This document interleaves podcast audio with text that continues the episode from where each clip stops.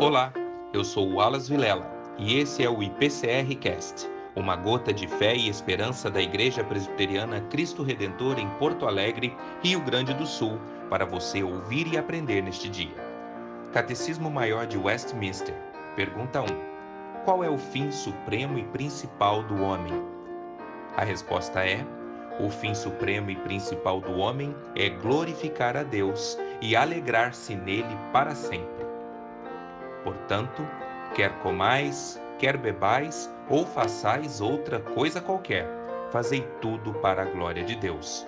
Primeira carta de Paulo aos Coríntios, capítulo 10, verso 31.